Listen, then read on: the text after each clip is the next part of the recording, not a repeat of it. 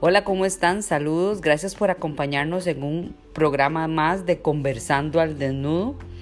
Hoy tenemos a Mónica Venegas con el tema de dolor pélvico crónico. Espero que lo disfruten. Recuerden que lo que buscamos es que usted disfrute aprendiendo.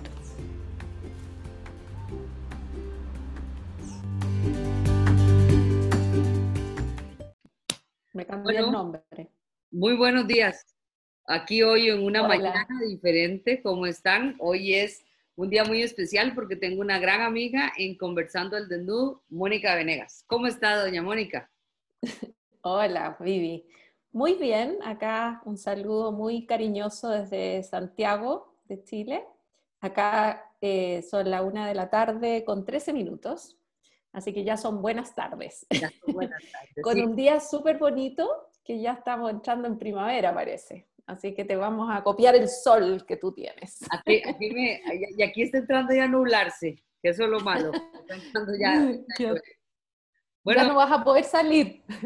Con paraguas. Ahora por la pandemia no se puede salir, pero bueno, de verdad, muchísimas gracias por acompañarme, por, por estar aquí este ratito y, y poder conversar al desnudo sobre diferentes temas de suelo pélvico. La dinámica es poder tener expertos como vos eh, hablando de diferentes áreas y, bueno, hoy nos toca hablar de dolor pélvico crónico, así que no le demos a más, siempre te digo, al principio eh, la idea es que las personas que no son del área puedan comprender qué es el dolor pélvico crónico y ya luego nos metemos en áreas pues más profundas de la fisioterapia, pero para las personas que no conocen, ¿cómo lo podrías describir?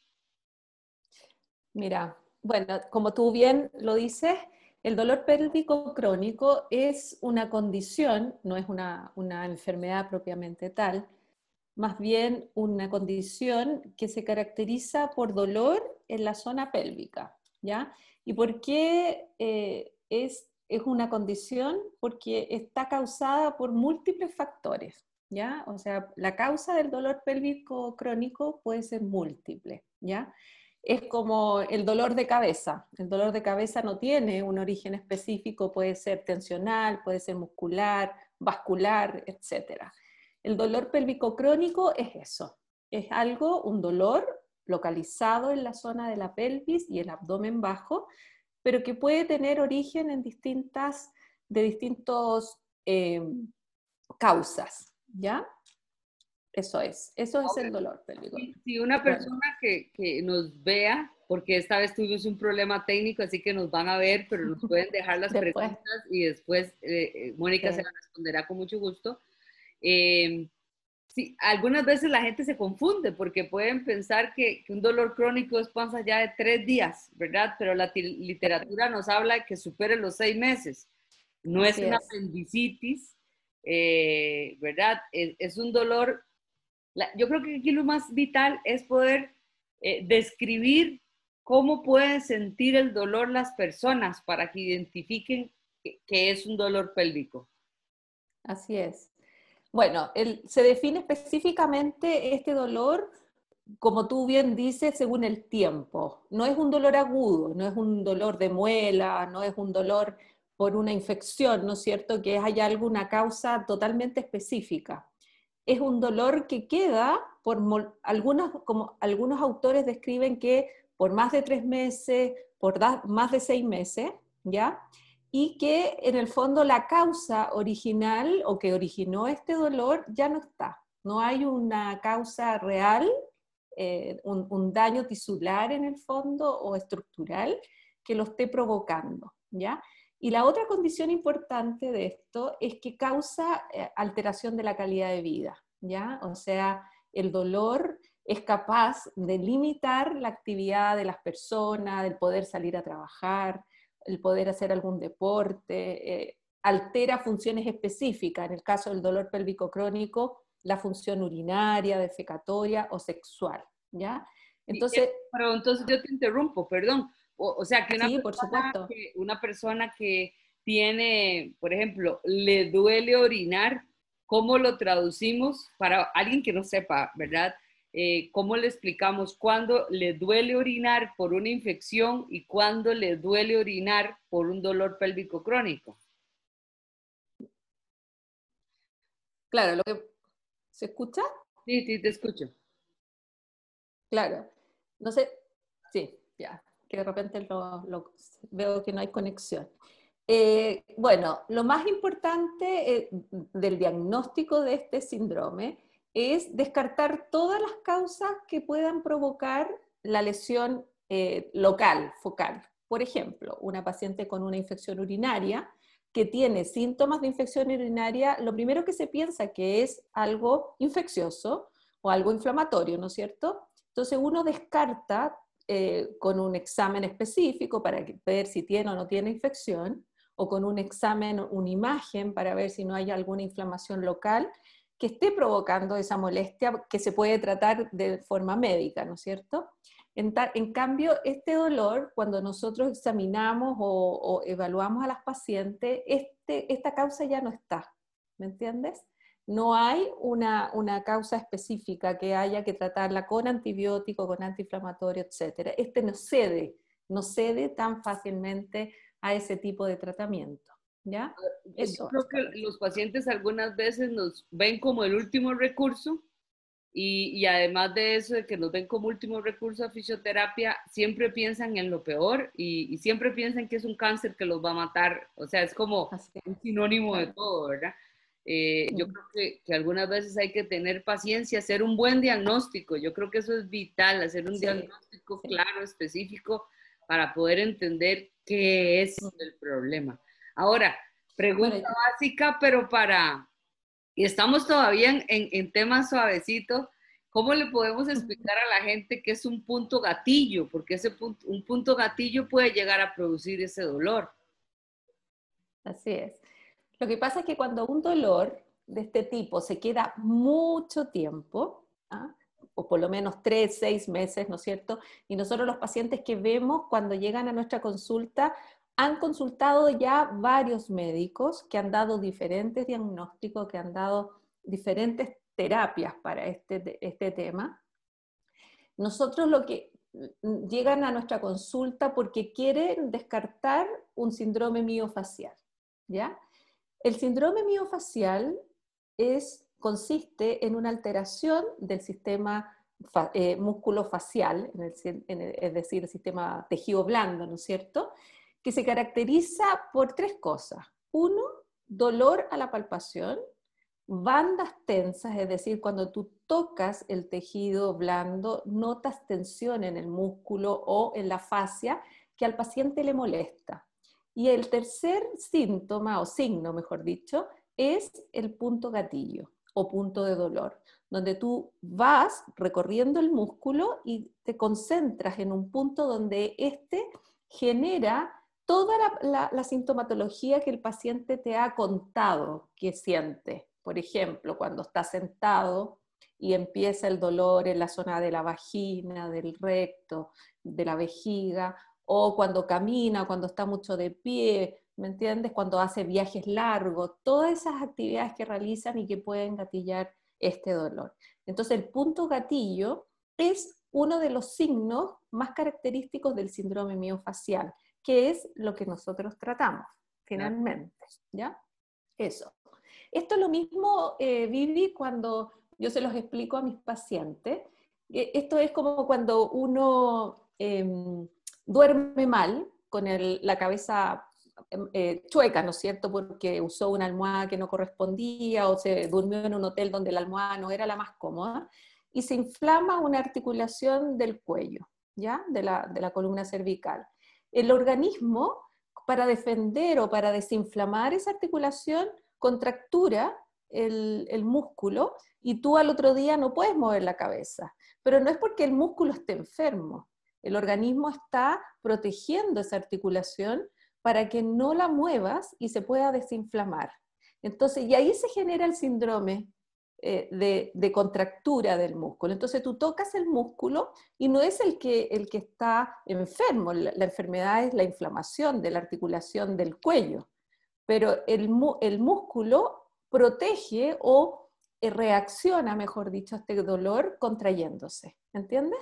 Entonces lo que nosotros vemos en nuestros pacientes con dolor pélvico crónico es esa reacción muscular que quiere protegerla de no moverla, de no, de no hacer nada porque hay un dolor permanente que lo se ha perpetuado en el tiempo sin que exista la causa real, pero el músculo queda en esa condición de contractura que si no lo tratas se va a mantener ahí. Van a haber épocas de bajo dolor, otros de eh, sobre dolor. ¿Y por qué? Porque esto eh, se ve gatillado de distintas formas. Ahí vamos a revisar en una presentación que les quiero hacer cortita eh, de, todos los factores que pueden agravar este tipo de dolor, ¿ya? Y por qué tenemos estos pacientes. Si quieren, compartimos la presentación. Compartamos la presentación, me parece. Esta introducción ya... Eh, porque muchas personas pueden pensar que, por ejemplo, el dolor pélvico crónico se da más en personas que hacen ciclismo, o, pero también podría hacerse en situaciones como qué sé yo, como eh, qué pasa después de un embarazo, si puede haber o no. Entonces, claro. Mira, es que son varios factores los que se unen en el dolor pélvico crónico. En general, la causa es bien clara. Tú a veces cuando, cuando conversas con los pacientes, ellos te dicen, es que yo me caí, es que yo tuve un parto, es que esto. Claro, hubo una causa real de dolor que no se resolvió porque muchas veces es normal que después del parto duela, ¿no es cierto? Eh, eh, o que te caigas, sí, tuviste con, con, algunos medicamentos, hiciste reposo, pero, pero finalmente el problema quedó ahí, no fue resuelto exactamente. Y se te pasa porque tú sigues en tus actividades, pero en algún momento cualquier otro factor, un estrés, eh, un problema defecatorio, algo te lo gatilla de nuevo, ¿me entiendes? Porque si bien el dolor es súper complejo, el tema, toda la fisiología del dolor la hemos repasado, ¿no es cierto? Tú y yo ya sabemos de qué se trata el tema. Eh, el dolor es complejo porque es muy eh, subjetivo, ¿ya? Hay pacientes que, tienen eh, manifestaciones por cosas mínimas que le provocan dolor y otros que pueden hacer hasta actividad física con dolor. Entonces, eso, eso cambia mucho el panorama para para la consulta en la, especialidad y el tratamiento, cómo lo vamos a desarrollar en el tiempo, ¿ya? A ver, si, si, quieres vamos revisando lo que yo eh, Les, preparé para esta conversación con Vivi. Eh, lo primero que estábamos diciendo, ¿qué es lo que es el dolor? El dolor es, se define como una experiencia sensorial desagradable, porque no es agradable, ¿no es cierto? Pero que es subjetiva. Es, eso, es que para ti, para mí y para cualquier individuo no es lo mismo el dolor. O sea, lo que te decía, si yo me aprieto la mano con una puerta, puedo sentir una molestia y otro puede quedar inválido todo el día. O sea, hay una experiencia súper distinta entre las personas, ¿ya? Pero el dolor tiene dos interpretaciones. Una es bueno, ¿por qué? Porque me indica que hay una noxa, que hay una una alteración y me es, es una alarma en el fondo para decir algo está pasando. ¿ya? Ese dolor puede ser eh, malo si se queda en el tiempo y no se, hay, no se produce un tratamiento, ¿ya? No hay, y que va afectando la calidad de vida de las personas, ¿ya? Y eso es lo que yo les, les explicaba al principio, que es el dolor pélvico crónico, que es un dolor en el fondo que se queda en el tiempo por más de tres o seis meses, según los autores, diferentes autores, y que afecta la calidad de vida de las personas en lo que se refiere a la zona del abdomen y de la pelvis. ¿ya? Existen eh, varios tipos de dolor que nosotros vamos a tratar en el fondo en el dolor pélvico crónico. Uno es el dolor nociceptivo, que está claramente definido como un dolor de tipo muscular, articular y también visceral, es decir, originado, por ejemplo, en el caso de la pelvis, ¿no es cierto?, por la vejiga, por la zona de la vagina, el recto, la próstata en el hombre, que pueden generar también dolor. ¿ya? Y que son dolores más desagradables porque generan a veces eh, problemas neurovegetativos como, como pujo, sensación de pujo, eh, náusea, ese tipo de alteraciones. ¿Ya? No como el dolor eh, somático que tiene que ver con que realmente te duele el músculo, la articulación, perdón. Y el otro dolor que es un poquito más complejo es el dolor neuropático, que nosotros también nos toca tratar, y que ese dolor tiene que ver con el tejido nervioso. ¿Ya? A nivel de los receptores, donde te duele la mano, por ejemplo, en el caso de, en el caso de, la pelvis, eh, el dolor urogenital, el ardor en la zona cuando hay una vulvodinia, por ejemplo, y que, y que puede estar generado en cualquier parte del sistema nervioso, nervio periférico, como es el nervio pudendo, eh, médula o más alto a nivel cerebral. ¿ya? Eh, y como yo les había dicho, en el dolor pélvico crónico específicamente, nosotros vamos a tener varios orígenes. Puede haber un origen uroginecológico, como por ejemplo, ginecológico, como por ejemplo la endometriosis, que es súper compleja, la dismenorrea, el dolor durante las menstruaciones, que eso es sumamente frecuente en las mujeres, ¿ya? El dolor urológico, principalmente el dolor eh, vesical, ya que es característico cuando uno tiene ganas de hacer pipí, le duele, o para uretral, las pacientes refieren así específicamente, me, me duele la uretra, y es una cosa así que te llama la atención, ¿cómo tan específico? También el dolor colorectal, el dolor postdefecatorio o al sentarse, sentir que tienen a veces como una pelota en el recto, los pacientes te refieren ese tipo de dolor. Y el dolor musculoesquelético, que puede estar en el pubis, en el coxis, a nivel de los piramidales, que son músculos que están muy relacionados con el piso pelviano. ¿Vamos bien? Súper claro? Yo estoy súper bien, claro que sí. Ya. Entonces, yo quise un poco para hacer más fácil para nuestro público, si son personas que no están acostumbradas a este tipo de, terapia, eh, presentarles a una paciente mía, es como mi paciente índice en esto, una mujer de 36 años, ¿cómo, cómo llegó a mis manos? Y que, y que yo creo que nos puede ayudar a identificar este, este tipo de problemas una mujer joven, que uno dice el dolor pélvico es de los pacientes mayores, no, nosotros los vemos en todo tipo de pacientes y, creo eh, que la mayor parte de mis pacientes son jóvenes, hombres y mujeres. Bueno, esta mujer llegó eh, a los 36 años, es una educadora de párvulos, eh, multípara de dos partos vaginales por cesárea, que no... Dime. Ahí, educado, para traducirlo el resto de la... Ay, tienes razón, lo pensé, fíjate. Educadora de, kinder, me imagino. Sí, sí. listo. Que, que, es, preescolar. Eso, eso, eso, ajá. Preescolar. yo lo pensé, fíjate que lo iba a decir y se me había olvidado. Gracias por ayudarme. No trabaja ella por este cuadro de dolor ya que se presentó en el año 2018 y que es un dolor de origen urológico, ¿ya? Ella consultó a muchos médicos, ¿ya? Y el último, y donde ella se asustó mucho, le diagnosticó una trigonitis, que es una inflamación específica en la vejiga, en el cuello de la vejiga, y que genera toda esta genera habitualmente esta sensación de, de pujo, de dolor, aumento de la frecuencia qué es lo que ella presentaba. Entonces, ella, cuando eh, su cuadro se caracterizaba por lo siguiente, comienza en primer lugar, en ese momento, con una infección urinaria que fue tratada con antibióticos, ¿no es cierto?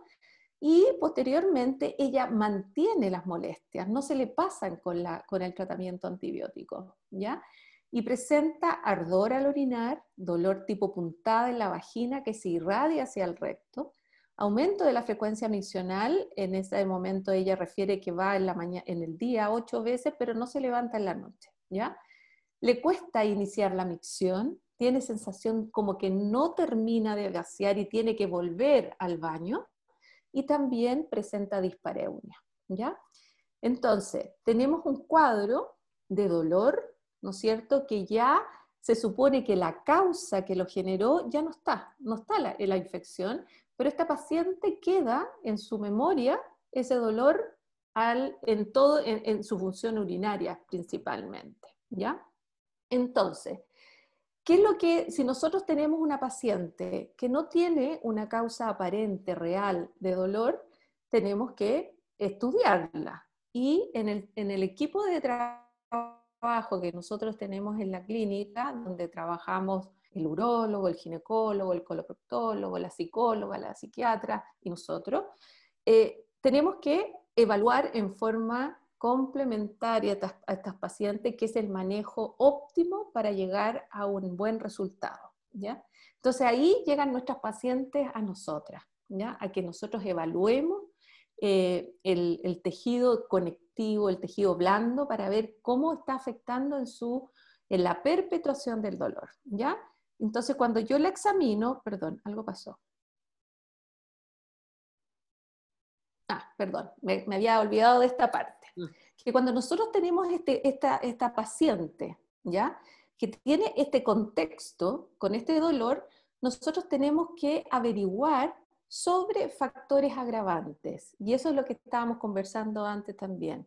Que cuando nosotros tenemos un dolor pélvico crónico, donde la causa ya no existe o está tratada, tenemos que evaluar qué está empeorando o qué está perpetuando este dolor. Y ahí entran otros factores que pueden estar influyendo. En primer lugar, las emociones, me faltó la M ahí.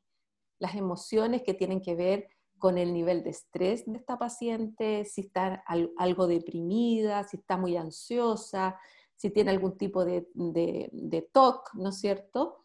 Eh, si tiene historia de abuso. Y efectivamente, esta paciente había tenido una vivencia súper estresante porque su marido ya ella tiene dos hijos chicos, había tenido un infarto. Un infarto que fue que ella estaba con él y tuvo que llevarlo de urgencia a eh, un centro de urgencia, ¿no es cierto?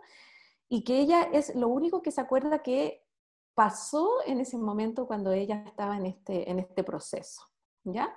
Y que claro, si nosotros estudiamos más con respecto al dolor crónico, sabemos que este tipo de factores pueden perpetuar el dolor, ¿no es cierto? Y, que sí, y, por eso que es importante la intervención multi o interdisciplinaria. Y en general estas pacientes están paralelamente con el tratamiento con la psiquiatra, con la psicóloga, junto con la terapia kinesiológica, ¿ya? Entonces, tenemos que estar atentas, por ejemplo, a factores como el sobrepeso, un parto, una historia de parto traumático, kinesofobia, que son pacientes que se mueven poco y sabemos que la actividad física en los pacientes es súper importante, con pacientes con dolor, si hay alteraciones del ánimo o del sueño, si hay infecciones crónicas aún presentes, eh, si la paciente trabaja o está en posiciones viciosas que hacen que estos músculos no se muevan, ¿no es cierto? Y que realizan además actividades físicas inadecuada, como por ejemplo andar en bicicleta u otro tipo de deportes que impliquen estar sentados, por ejemplo. ¿Ya? Entonces, en estas pacientes la evaluación es muy importante y como ya les dije, nuestra evaluación es complementaria a lo que hacen los otros profesionales, ¿ya? Lo más importante es la conversación. Y aquí puse la silla porque nosotros tenemos un amigo médico súper em, eh, cercano que siempre nos dice, en estos pacientes y, en general, ¿no siento en pacientes con, con, problemas de piso pélvico, hay que instaurar el método de la silla, que es sentarte a conversar con tu paciente para averiguar qué es lo que les puede estar más afectando en esta paciente y les puede estar provocando esta sintomatología, ¿ya? Por eso puse la silla ahí. Sí, súper bien. ¿no es cierto? La Vivi es experta también. Me entiende perfectamente. Investigar sobre la función urinaria, defecatoria y sexual, si bien de repente las pacientes tienen un síntoma muy específico, pero nosotros vemos que en, mi paciente que les acabo de presentar, ella presenta dispareunia también. No tiene problemas defecatorios, pero sí dispareunia. Ahí, el examen perdón, Monique, tal vez ¿Sí? para todos los fisios, porque sé que muchos fisios van a, verte, eh, dispanuria es dolor en la relación sexual. Para las personas que no, no, que no siguen, que, no, saben de la salud, eso es, Es dolor durante las relaciones sexuales. Entonces esta paciente, y eso también nos da un indicio de que existe algo muscular que la está afectando, ¿no es cierto? Uno va haciendo un poquito la reflexión. Y acá, en el examen físico, que es nuestra evaluación más importante, ¿no es cierto? Tenemos que ver a la paciente en su globalidad, tenemos que hacer un examen postural y segmentario, principalmente de lo que es la región pélvica y sus extremidades inferiores. ¿ya? Importantísimo el examen neurológico, porque tenemos que descartar, ¿no es cierto?, el compromiso eh, principalmente de los nervios periféricos que están en la zona y el examen intracavitario que va a darnos una evaluación o un eh, indicio de cuán afectado está eh, nuestro piso pelviano. ¿ya? Y aquí tenemos que ser súper acuciosas en evaluar todas las, capas musculares del piso pélvico, tanto superficiales como profundas, fascículo por fascículo, como lo vemos ahí en la fotografía. ¿Está claro, Vivi? Sí, perfecto. Ya. Entonces, siguiendo con nuestro caso clínico, nos faltaba el examen físico. Eso era lo que quería yo presentarles, ¿no es cierto? Y el examen físico de esta paciente tenía voy a, referirme a lo más eh, específico, ¿no es cierto? No voy a hablar sobre muchas cosas que no tendrían sentido. Pero lo que más me llamó la atención en ella era un punto de dolor en la cesárea. Y aquí quiero poner otra reflexión. Pacientes con cesárea a veces tienen puntos dolorosos por la cicatrización, por la cicatriz de esta cesárea, ¿no es cierto? Y esta paciente concordaba con un punto al lado izquierdo, en el extremo izquierdo, que se, se unía a e, este examen que yo hice después intracavitario. ¿ya? El cuerpo perineal estaba hipertónico, había dolor en el cuerpo perineal, que es la zona entre el ano y la vagina, ¿no es cierto? Que nosotros lo podemos palpar en forma superficial.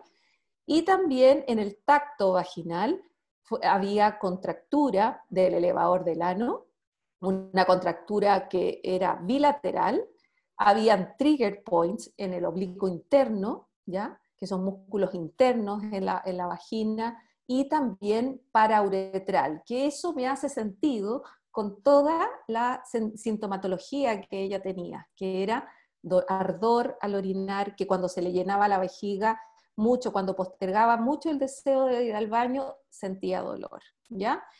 Eh, dolor en las inserciones musculares, que eso es típico en pacientes que tienen una contractura, ¿no es cierto? En cualquier parte del cuerpo, si tú palpas las inserciones de esos músculos, van a tener dolor.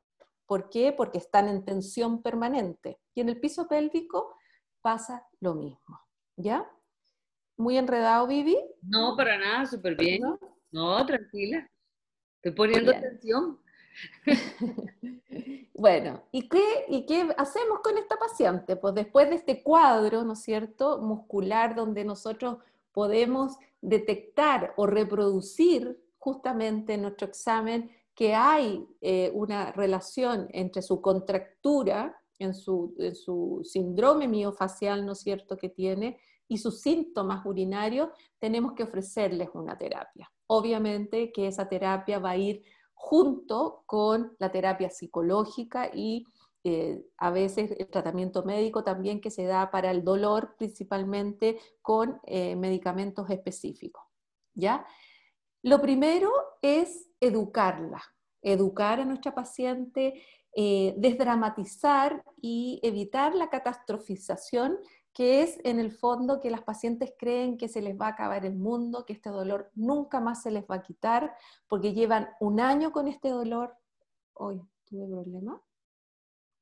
Perdón, ahí. Que llevan tiempo, un, año con este dolor y eh, no creen que van a, morir con esto. O sea, no, nadie va a ser capaz de solucionarles el problema.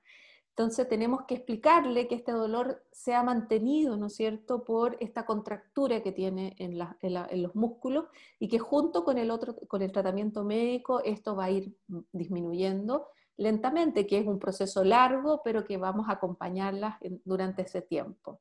Explicarlas por qué se genera este dolor hay muchas pacientes que entienden perfectamente la fisiología en palabras simples que tenemos que ocupar, de que el, sistema neurológico que interpreta nuestro dolor también va a cambiar la, ¿cómo se llama? Va a cambiar esa interpretación de esa zona que antes nunca había dolido y que ahora todo el tiempo genera dolor, ¿ya? Tenemos que hacer ver a nuestros pacientes con la terapia que vamos a aplicar, ¿ya? Explicar sobre la anatomía de los músculos, dónde están, por qué atrapan la uretra y por qué dan este tipo de dolor, eh, explicar de qué, qué tratamiento tenemos que hacerles, cuál es la proyección de la terapia, cuánto tiempo, porque son terapias largas, ¿no es cierto? A veces yo tengo que contarles que con esta paciente la, la vi la semana pasada, la, la tuve en tratamiento durante el año pasado, en el año 2019, pero son pacientes que hay que reforzar cada cierto tiempo, que se asustan ante cualquier síntoma. Ay, es que tuve una puntadita, entonces necesito el examen, necesito verte. Es cierto que hay que irlas soltando de a poco, ¿no es cierto? Que se ya auto eh, auto eh, ayuden con distintas, de distintas formas que ya les voy a explicar algunas cómo lo hacemos, ¿ya? Y, educar también en los hábitos y estilos de vida que tienen que llevar, que deben ser más saludables, ¿ya? Y finalmente, para no aburrirlas, ¿ya? Eh, ¿Cuáles son las herramientas que nosotros tenemos? Específicamente, nuestra terapia tiene que estar basada en eh, herramientas kinésicas, kinesiológicas, ¿no es cierto? Que en este caso la terapia manual es, es el gold standard. O sea, para mí las manos acá es lo que más ayuda a salir adelante a estas pacientes, junto con los ejercicios, el biofeedback y los agentes físicos que nos van a ayudar a complementar nuestra terapia, ¿ya? Junto con esto, que son eh, el manejo primario o de primera línea, por decirlo de alguna forma. Después, nosotros tenemos que recomendar a nuestras pacientes eh, formas de trabajo de autoayuda, como son ejercicios, ejercicios localizados en el piso pélvico, actividad física que es muy recomendable que las pacientes hagan para ir un poco descargando la carga que tiene eh, la pelvis en este caso. ¿ya? A mí me gusta mucho el trabajo sobre la pelota, por ejemplo, que es la pelota para mí, les explico a, estos pacientes, hombres y mujeres, ¿ya? Eh, que la pelota para mí es como sentar a la paciente como que la pelvis descargara toda su carga de, presión sobre este globo, ¿no es cierto?, para aliviar esa tensión que existe dentro de ella, ¿ya? posturas de autolongación que son súper fáciles de hacer, que hay que mantenerlas por tiempo prolongado, prolongados para que sean efectivas. Y algo bien importante que también a veces se nos olvida es la respiración. La respiración es sumamente importante, está, hay estudios que comprueban que la respiración ayuda mucho a relajar la musculatura. Uno lo ve en nuestra práctica profesional con el biofeedback cuando los pacientes respiran bien, cómo el, músculo se relaja. Así que son todas estas cosas que nos van a ayudar a mejorar a nuestra paciente. Eso, pues. Y la terapia la dejo para el futuro específico, eh, como, como lo vemos proyectado con Vivi, hacer algo más, más práctico y poder eh, llegar a nuestros eh, colegas que puedan manejar mejor a sus pacientes con una terapia más específica. Eso es, no sé, Vivi, si te echaste de menos algo que yo dijera en estos minutos. Yo creo que aquí eh, lo más importante es, es, verificar esta información en la cual la evaluación y esa evaluación de silla muy clara que lo acabas de decir, nos ayuda a nosotros a identificar la problemática que tiene el paciente, la, la, valoración física es esencial y de ahí emergen las diferentes eh, opciones eclécticas de la intervención. Así que, que, definitivamente yo creo que no, no, lo has hecho perfecto, ¿qué voy a decirte yo a vos? Pero, pero, pero sí, me parece que es un campo súper interesante, ¿verdad? Que, y que eh, la gente cada vez va conociendo más, porque yo siempre digo que en ciertos países, yo siento que Chile, yo siento que Argentina, el mismo Brasil, ¿verdad? De nuestra Latinoamérica ya tiene muy claro el concepto de fisioterapia pélvica, pero los que estamos un poco más hacia el norte, eh, todavía hace falta mayor comprensión y desde todo el aparato médico, ¿verdad? Desde todo el, staff. Eh, yo creo que los fisioterapeutas lo tenemos súper claro, pero me parece a mí que es importante que los médicos eh, y los diferentes protagonistas de esta escena comprendan en, qué áreas podemos nosotros intervenir y, y, solaparnos, ¿verdad? Es muy lindo cuando vamos al app, por ejemplo, eh, y poder ver a los médicos que todos estamos en conjunto con todos los demás profesionales de la salud y, no dejarnos esa, bueno, vaya fisioterapeuta, ¿verdad? ¿verdad? No, no es que somos el último eslabón, es que podemos ser el primero, ¿verdad? Y así, hablan las guías de intervención europeas. Hay, hay, muchas en donde la primera intervención es del terapeuta, del fisioterapeuta, y, luego vemos a ver qué, qué es lo que está pasando. Entonces, no, me queda, a mí me queda muy claro y creo que a la gente también le va a quedar súper claro. Eh, y cuando Mónica nos está hablando de la terapia, es que nosotros queremos brindar, como lo hemos hecho con otros profesionales, un curso de, intervención de dolor pélvico, el cual va a tener pues una parte de virtualidad por esta pandemia y luego vamos a tener una parte de presencialidad. Entonces, yo creo que eso, eso lo dejamos para el, el, para próximamente ya contárselos y, y que Mónica nos formule la idea que tiene y, poder compartir el, curso con, todos los que deseen tomarlo, ¿verdad? Definitivamente tienen que ser personas que ya conocen el área, ¿verdad? Por, Así es. vital. el tipo de intervención que Exactamente. hay. Claro. Es básico eso. y, y, pues no, las gracias totales, Mónica. A mí me ha quedado muy, muy, muy claro. Sé que es una, bueno, que es una tarde de sábado y que hay muchas cosas que hacer, aunque estamos en pandemia y, agradecerte. Sé que la gente va a tomar esta información con, con mucho valor y, gracias. O sea, de verdad que, que, muchas gracias por compartir este rato. Yo, yo también, muy contenta. Primera vez o segunda vez que me toca, pero estuve súper cómoda y la verdad es que, bueno, estar conversando contigo siempre es muy, muy entretenido, Vivi. Ah, muchas gracias. Me gusta mucho. Vas a ver que muchas personas nos, nos, van a escribir. Lamentablemente, para que sepan, Facebook algo le pasó y no pudimos transmitirlo en vivo. Me salvé de las preguntas, pero las respondo con todo gusto después. Así que tú me las mandas. Y para que sepan, va a estar transmitido, conversando el desnudo, está alojado en Facebook, en YouTube y en Spotify. Entonces, ¿Ah, sí? Así, entonces cualquier día que vas en el carro y y vas para Maitencillo y quieres oír los programas de Conversando el Desnudo, ahí está, en Spotify están todos. Bueno, eh, ahí estaremos las dos en un tiempo haciendo el curso, en Maitencillo. Y te tengo que contar, porque siempre lo hago de, tradición, la próxima semana, el próximo jueves, que ya estamos en, en horario normal, que, que no, no, ha pasado nada ya más con la fisioterapia, viene la Olga Rincón para contarte. Ah, mira, ¿y de qué va a hablar la Olga? de entrenamiento muscular. Ya. Ya, qué importante. Entrenamiento muscular. Entonces, yo creo que estamos haciendo un, un impacto muy importante, tanto en Latinoamérica, mucho Brasil, que viene, que, que, nos ha costado por el idioma, pero vamos, y van a venir también varias personalidades de España. Así que yo creo que el, el, es, un, es, un, programa que nos está ayudando a, a los fisioterapeutas del área pélvica a ver eh, las opciones que tienen y, que se, y, que, y, que, hagan las cosas bien, que yo creo que eso es lo más importante.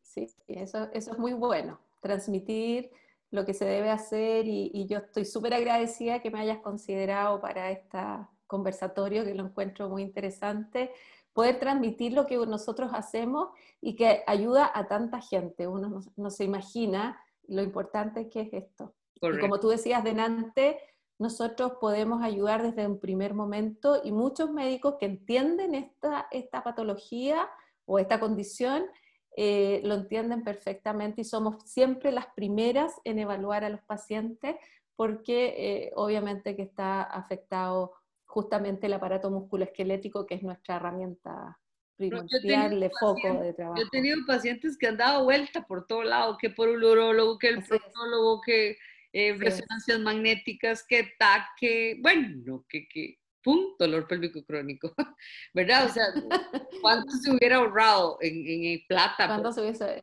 Así es. Bueno, la idea es esa, porque empecemos a, a transparentar nuestro trabajo, a visualizarlo y que la gente sepa que nosotros estamos eh, muy, muy cercanos a, a, ellos para el tratamiento. Bonito, muchas gracias, súper agradecida. Gracias a ti, un beso. Nos vemos. Un beso y gracias.